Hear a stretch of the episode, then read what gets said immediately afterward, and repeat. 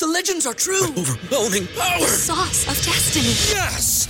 The most legendary sauce has arrived as McDonald's transforms into the anime world of WickDonald's. The greatest flavors unite in all new savory chili McDonald's sauce to make your 10-piece Wick Nuggets, fries, and Sprite ultra powerful. Unlock manga comics with every meal and sit down for a new anime short every week only at WickDonald's. Ba-da-ba-ba-ba, go! At participating McDonald's for a limited time while supplies last.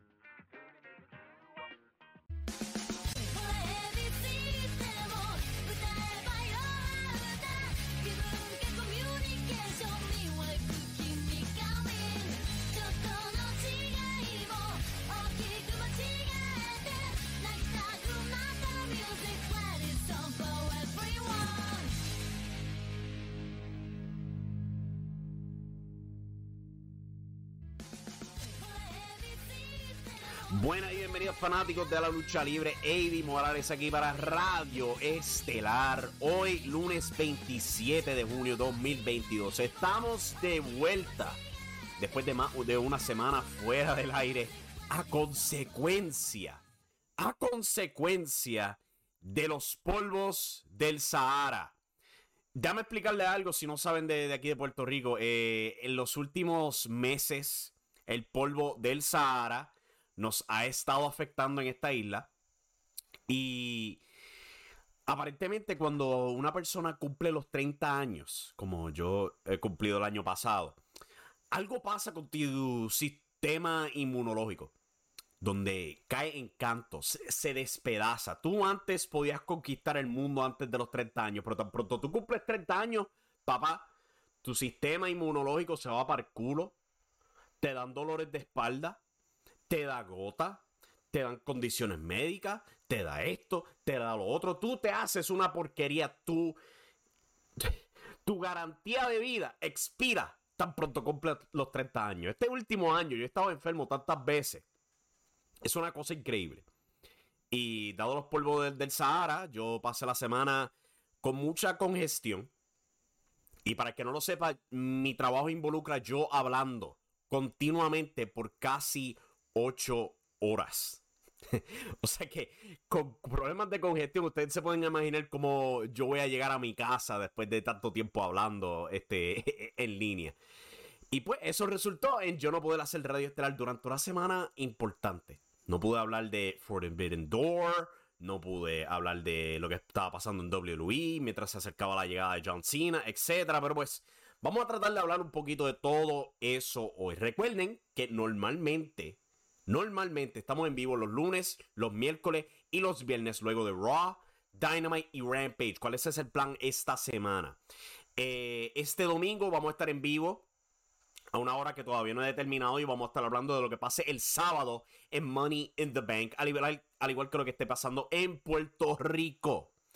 Eh, con eso en mente, recuerden suscribirse al canal, denle a la campanita de notificaciones, así saben cuando nos vamos en vivo. Si no, suscríbanse al podcast, estamos disponibles en cualquier aplicación. Buscan Impacto Estelar, se suscriben y lo reciben directamente a su celular. Es extremadamente sencillo, así de fácil.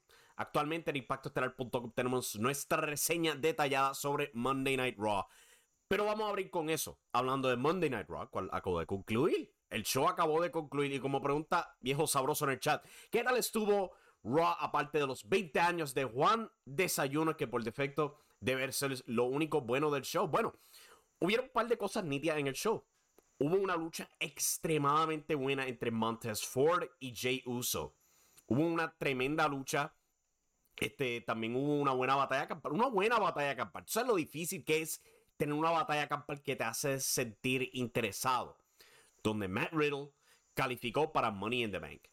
Ignoren, ignoren que cuando Roman Reigns derrotó a Riddle, la estipulación de la lucha era que Riddle no podía retar a Roman nunca más.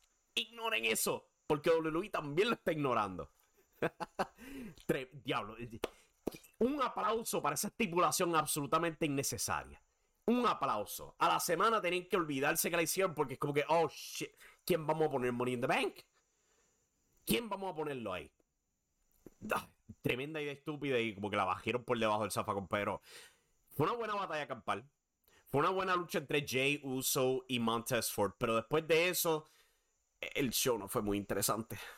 La promo de John Cena, hay que dársela a ese tipo. Milagro que no lloro. Milagro que, porque no lloro, porque era clara, claro, cuando tú ves a John Cena hablando en ese cuadrilátero, el público lo tocó. El público lo tocó y este tipo estaba así de cerca de simplemente romper a llorar. Hay que darle un aplauso. John Cena fue excelente en este show, tremendo. Eh, Jaime Andino dice en el chat: Mi respeto a Tony Khan porque permitió a Chris Jericho, Brian Danielson, Paul White darle tributo a John Cena. Eso es verdad. Para el que no lo sepa, en esta edición de Monday Night Raw, solamente un par de días después de The Forbidden Door, en Monday Night Raw aparecieron Big Show, Chris Jericho, y a ver si lo Ahí está Brian Danielson. Todos, pues, por supuesto, con su nombre antiguo de WWE. Aparecieron para felicitar a John Cena. A mí, como tal, no me sorprende que Tony Khan los permita, porque El, tipo está puesto para lo que sea. Él está puesto para lo que sea. Más me sorprende que WWE pidió permiso para eso, porque esto fue reportado por Fightful Select. Y es que sí, WWE específicamente contactó a Tony Khan para que esta gente diera su tributo, cual sabe, bravo. De la misma manera que WWE permitió que AJ Styles le rindiera tributo a Impact Wrestling. ¿Sabe? Siempre me hace tan alegre ver todas estas empresas simplemente trabajando y que no haya el mismo nivel de odio que hubo entre WCW y la WWF en los 90. Porque como se ha dicho varias veces en este show, ese odio entre esas dos empresas fue bien destructivo para toda la industria de la lucha libre. Aparte de eso, en Monday Night Raw, ¿qué más vimos en Monday Night Raw? Vimos este Theory confrontar a John Cena, que es algo que han estado empujando por semanas en medios sociales. Se dio aquí, no fue gran cosa.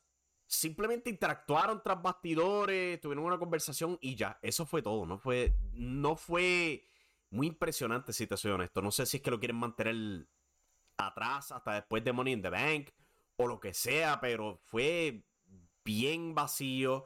Yo no sentí que iban a tener una lucha después de esto. A lo mejor hagan algo la semana que viene, pero por ahora no lo veo. No lo veo honestamente. También vimos a Bianca Belair tratar de hacer milagros. Milagros. En tratar de empujar esta lucha con Carmela.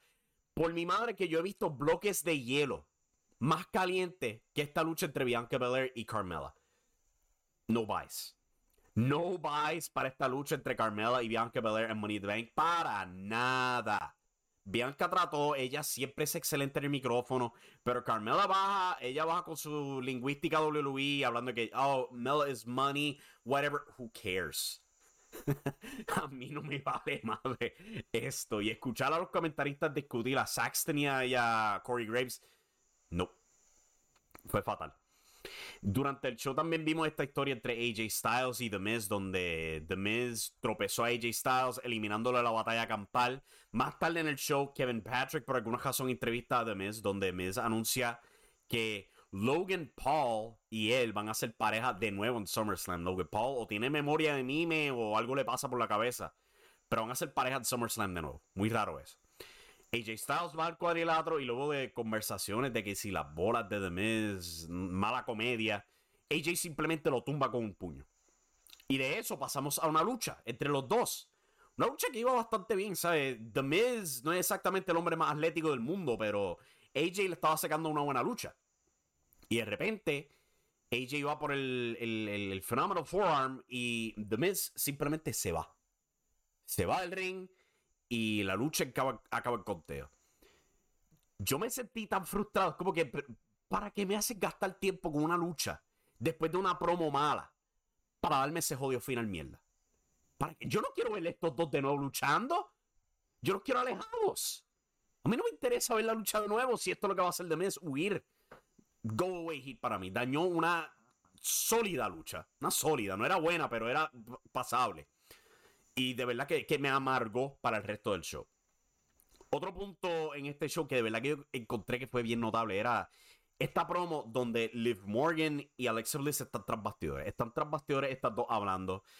Alexa Bliss, por más que yo he criticado su personaje como sea, Lady Fiend y todo eso, ella es tremenda en el micrófono cuando se le da la oportunidad. Y ella fue tremenda aquí, hablando de participar en Money in the Bank y que le encantaría ganar el maletín para que su muñequita de Lily también tenga un maletín. Se sonó como, se escuchó como una persona real. Y Liv Morgan por mi madre, que lo único que le faltaba era tener el libreto en su cara, porque ya está, yo voy a ser como John Cena y yo voy a pelear, te voy a sacar del medio, my time is now. Y yo me quedaba viendo esto como que diablos, mano. Esta mujer es fatal. Ella estaba leyendo un libreto por mi madre. Lo único que le faltaba era el papel en la cara. A Liv Morgan. Y después estas dos bajan al cuadrilátero. Tienen una lucha mano a mano. Asuka expuesto con los comentaristas. Ella sentada ahí, hablan sobre Money in the Bank, que si esto, si lo otro. Asuka hablando en japonés fue mucho, mucho más interesante que la lucha. O sea, los comentaristas le hacen una pregunta a Asuka y ella simplemente le grita en japonés. y las reacciones de ella y los comentaristas eran tan y tan divertidos. Entonces, toda esta lucha tan y tan aburrida entre estas dos en el cuadrilátero. Liv Morgan trata de hacer par de llaves de ancla, se cae. Se cae, no puede hacer el giro completo. Y mientras tanto tiene Asuka simplemente hablando japonés y es mucho más interesante. ¡Wow! y la división femenina se pone peor en el show. Porque llega la lucha estelar. Tenía a Saya Lee, Doudrop, Shayna Baszler. Eh, ¿Quién más estaba ahí? Eh, ah, Nikki Ash. Tamina y Becky Lynch. Seis participantes luchando en una lucha eliminatoria para ver quién iba a ser la última participante en Money in the Bank. y Becky, quien debería recordarte, es una ruda. Becky Lynch es una ruda. Se supone que tú la abuches. Becky rindió a Nikki Ash, la eliminó. Eliminó a Tamina. Eliminó a Shayna Baszler. Eliminó a Saya Lee. la única persona en la lucha que no eliminó, mala mía, fue a Tamina, que Doudrop la eliminó con un Vader Bomb. Pero Becky básicamente dominó toda la lucha, fue tirada afuera, fue disque lesionada de las costillas por Doudrop, regresó y triunfó. Diablo, qué ruda. Qué absoluta ruda, diablo, mano. Hay que abuchar el, el esfuerzo de esta mujer sin duda alguna. What the fuck was this? Decídanse. ¿Quieren que abuchen a Becky Lynch o no? Miren la técnica. ¿Por qué carajo ella sigue siendo ruda? Becky Lynch no tiene razón para ser ruda, aparte de que el libreto dicta que ella es ruda. Ninguna otra razón. El público siempre la apoya. No importa qué cosa asquerosa ella haga, el público la continúa apoyando. Entonces la ponen a luchar. A dominar la competencia. Como que se supone que ella la abuché por ser buena. I don't get it. Yo no lo entiendo. Fue horrible. Esto o enterró la división femenina. Es como que a mí no me importa la división femenina. Solamente hay tres personas en esa división que, me, que, que, que importan: Asuka, Becky y Bianca. Nadie más importa. Doudrop, no importa. Shayna, no importa. Raquel Rodríguez, cuidado. No importa. Ay, por supuesto, tenemos a Ronda Rousey, quien por su propio lado tiene un oponente tan frío como Carmela en Natalia, por más que intenten, es que están, son malos manejando la división femenina. Bien malos. Pero eso fue Monday Night Raw. Acelerando aquí el paso, que ya nos quedan este, 10 minutos para completar aquí el tiempo. Eh, y sí, Forbidden Door básicamente dejó la vara demasiado alta y probablemente no hay pay-per-view que lo supere este año, dice Viejo Sabroso. Vamos a ver. Han habido varios shows buenos este año, no tan solo de AEW, Double or Nothing, Revolution, Hell in a Cell fue bastante bueno. Eh, Impact Slammiversary también fue bastante bueno. Quién sabe, hay otros shows que van a ser igual de buenos. New Japan también se tira sus propias sorpresas. Dominion fue tremendo. Pues es obvio que TK lo permitió. AEW no es una secta de lunáticos como WWE. Ah, no diga eso. Eh, bueno, en WWE hay un solo lunático y es Vincent Kennedy McMahon, quien de nuevo se asomó esta semana puramente para introducir a John Cena. Este tipo está loco. Jaime Andino, ¿por qué el odio de empresa entre WWE y TNA? Eso es parte de la cultura de fanáticos. O sea, eh, es mucha mentalidad de tribu. como que es, lo mismo que pasa en un deporte donde pues un fanático se aferra a una franquicia. Lo mismo pasa, pues, ah, yo soy fanático de WWE y WWE es lo mejor del mundo, no acepto críticas. Lo mismo para TNA o AEW o New Japan, pasa mucho. A mí no me gusta, honestamente. Yo prefiero ser abierto, juzgo lo bueno, juzgo lo malo, pero este, es mentalidad tribal. Pasando bien rápido a lo que pasó en Forbidden Door, probablemente una de las cosas más nítidas que pasó en el evento fue FTR saliendo con los campeonatos en pareja de la IWGP peso completo. Eso se le suma también a los campeonatos de Ring of Honor y los campeonatos en pareja. Holy shit, cuando uno lo piensa, cuando uno piensa en FTR, ver lo que ellos han logrado con esos tres títulos distintos y conociendo los problemas políticos entre AAA y el Consejo Mundial de Lucha, lo que estos dos han logrado es cosa de otro mundo. Piénsenlo, campeones en pareja de AAA y de New Japan a la vez. ¿Cómo es eso posible? ¿Cómo lo lograron? Pero sí, FTR, de verdad que se merecen el aplauso. Van en ruta a ser el, el mejor equipo del año, sin duda alguna. Y yo estoy bien seguro que la meta de todo esto es All Out, donde ellos van a destronar a los Young Bucks para ganar su cuarto campeonato en pareja corrido. Cual para mí va a ser tremendo eso. Pero eso no es lo único que pasó este, en este AEW The Forbidden Door. También tuvimos a John Moxley derrotando a Hiroshi Tanahashi en la lucha estelar. El hombre que inventó la frase Forbidden Door, para el que no lo sepa, fue Hiroshi Tanahashi. Y John Moxley logró derrotarlo para convertirse en el primer dos veces campeón mundial de la AEW. Claro, es por regla de interinos, pero es un logro. Es un logro y también Pac se convirtió en el primer campeón todo atlántico de AEW. Vamos a ver de qué se trata este título.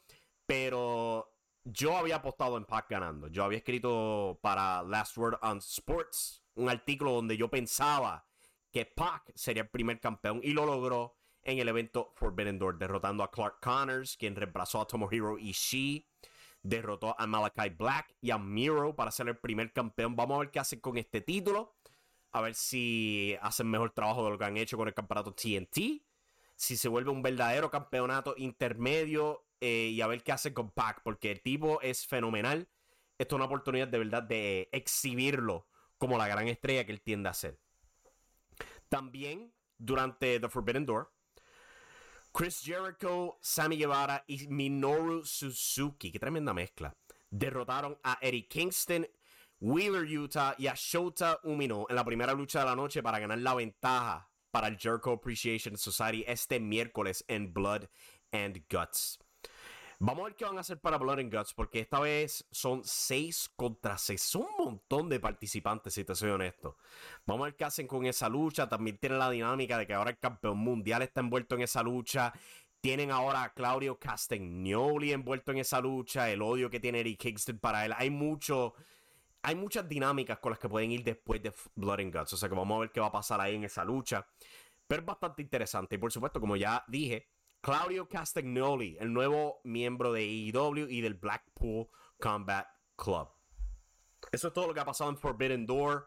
Eh, ahora pues es cuestión de ver qué va a hacer AEW esta semana con Blood and Guts. Continuando aquí con el chat, este, el chat bastante rápido. ¿Por qué el odio? Esto, ya lo había leído, mala mía. Pienso que habrá un gran, una gran probabilidad de que haya otro All-In en un estadio grande. Eh, all Out, me imagino. Yo creo que All va a volver al United Center. Ya anunciaron Grand Slam para el Arthur Ashe Stadium en Nueva York para septiembre. Es muy probable que si hacen All Out, será en el United Center de nuevo. O sea, para vender ese estadio, cual es, bastante grande. Según entiendo yo, solamente hay una arena más grande en los Estados Unidos, cual sería el American Airlines Center. No me extraña que le dieran el título a Pac. Tiene experiencia inaugurando y elevando títulos. Fue jugada segura ante tanta lesión. Y también, ¿sabes? Pac es una de las primeras firmas de AEW. Una de las primeras firmas. Y a consecuencia de la pandemia, que como él vive en Inglaterra, era bien limitado lo que podían hacer con él durante los últimos dos años. Y esta es la primera oportunidad donde al fin pueden decir, mira, esto era lo que queríamos hacer con Pac desde el principio de AEW le dan este nuevo título para exhibirlo. ¿sabes? Yo estoy totalmente de acuerdo con eso. Claudio Castagnoli y Eddie Kingston tienen roces desde el pasado. Y como hemos visto entre Eddie y CM Punk, eso tiende a ser para los mejores feudos. Tiende a ser. O sea, que vamos a ver qué va a pasar contra, con ese dos cuando los pongan a trabajar. Porque yo estoy bien seguro que va a ser la próxima dirección después de Blood and Guts. Lo más extraordinario de Forbidden Door fue ver el público del USA mostrando su respeto y cariño para New Japan Pro Wrestling. Es que, pues, ¿sabes? Yo he escuchado todo esto de que si los fanáticos casuales no conocen de New Japan, que si esto, si lo otro, o sea, como si les fuese a dar un, un, choque eléctrico. Simplemente decirlo por ser luchadores de otra empresa japonesa con una empresa bien grande. Los fanáticos no son tan estúpidos. No son tan estúpidos. Y entonces cuando ven los fanáticos hardcore de IW apoyar a todo ese talento de New Japan, este es el resultado. Es el resultado. Y fue tremenda noche. Eh, continuando aquí, imagino que Yoshihashi y Goto no querían irse de vuelta. El público los aclamó como jamás he visto en New Japan. Sí, este, mucho amor para Hiroki Goto y Yoshihashi. pobre, pobre Goto, pero pues. y, en general, tú que mencionas eso del público. Yo estoy bien seguro que todos los luchadores de New Japan estaban con esa mentalidad de que no querían regresar a Japón, porque es que no pueden aplaudir, no pueden porrear todavía, solamente pueden aplaudir. Mano mía, se me está yendo la voz. Deme un brequecito, se me está yendo la voz. Ya tengo que ir concluyendo, no puedo más. La garganta no me da para más.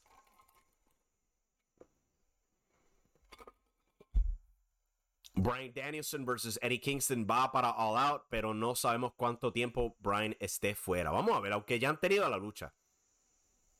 Ya han tenido, tuvieron su lucha el año pasado. Eh, Hirani, el, el mandamás de New Japan, dijo que quiere hacer puerta prohibida ahora en Japón. Vamos a ver. Vamos a ver, pero yo creo que eso va a tener que esperar hasta que el público pueda porrear en Japón, cual todavía son limitados, todavía solamente pueden aplaudir en Japón. Pasando ahora a Puerto Rico rápido para concluir este show, que ya se me está yendo la voz, no puedo más. Eh, durante el fin de semana vimos un show de IWA Impacto Total, cual yo diría que fue bastante bueno. Impacto Total, cuando no están tratando de rellenar tiempo con segmentos redundantes y todo eso, dan buenos shows. Y este show esta semana para mí fue bastante bueno, aunque las luchas fueran demasiado rápidas. Iron Grimm derrotó a Chris Díaz por el campeonato intercontinental en una lucha buena, aunque pienso que fue muy corta. Azazel se convirtió en el otro campeón intercontinental en algo bien confuso. Que si Nietzsche no podía defender su título porque se le expiró su licencia o algo así por el estilo. No sé, para mí es lo peor de, de, en el, en el hecho de que sus títulos no, no tienen respeto por sus títulos se pasan de papa caliente de un lado a otro. Y entonces, como que los luchadores, cuando se fajan para ganarlo, no tienen el mismo aprecio. Porque están pasando estos títulos como les da la gana. No me gustó eso. Y me da pena porque Nietzsche era de lo mejor que había en IWA. Y Azazel también ha demostrado ser un buen luchador en su poco tiempo en IWA, pero no ha sido desarrollado. Y ahora simplemente tiene un campeonato, pues porque otra persona se tuvo que ir o algo así por el estilo, no sé no, no, no, es lo, no es lo mejor, diría yo, para desarrollarlos. Le, siento que le corta las patas al pobre Assassin. Drunken Express derrotó a la supremacía del Pancracio. De nuevo, su quinta lucha. Oh my god, pueden hacer nuevas cosas con estos equipos. Y de nuevo se coronaron campeones en pareja de la IWA. Y por último, John Hawkins derrotó a Manu. Una sólida lucha. No fue gran cosa, no, no desarrollan estos personajes. Pero la lucha como tal fue buena. El público respondió, fue una sólida lucha. Pero, de nuevo, no, no, no desarrollan estos personajes afuera de Maniferno. no los desarrollan, no hacen nada. Y ahora aparentemente vamos a hacer la gran unificación entre John Hawkins y Maniferno. WLC sábado no hizo nada. Se me está yendo la voz mala mía. Eh, literalmente cogieron una lucha que demostraron un par de semanas atrás, le dieron copy-paste y la pusieron al show y ya. Eso fue tu show el sábado. Wow, vagancia pura. Luis Forza hizo su debut en Ground Zero Wrestling, lo presentaron esta semana. El show en verdad no fue gran cosa, aparte del debut de Luis Forza. Eh, la promo de él fue excelente. Aparte de eso, el show, por más lindo que sea, no fue muy bueno, si te soy honesto. Una lucha nada más, y la lucha fue, pasó por la cancha, eh, marrullería ruda y todo eso. O sea, no me gustó para nada. Y por último, la he anunciado. Cayó, parta, me voy a morir yo aquí. Deben un break. Han anunciado Santino Marella, Grand Metalik y a cinta de oro para Summer Fest. ¿Cuál? Eso suena tremendo. Han vendido todo su ringside. Continúan vendiendo sus boletos y todo eso. Pero eso suena tremendo. Y con ese. con ese anuncio no puedo para más, me cago en nada. La garganta no me da pana. Perdonen, mi gente. Yo lo dije, yo tengo que ir mañana para trabajar a hablar así de esta manera.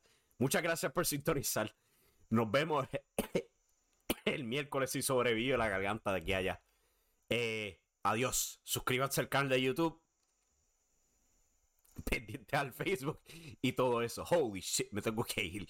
Goodbye, mi gente. Muchas gracias por sintonizar de nuevo. Hasta la próxima. Y recuerden que la acción está en la lucha libre.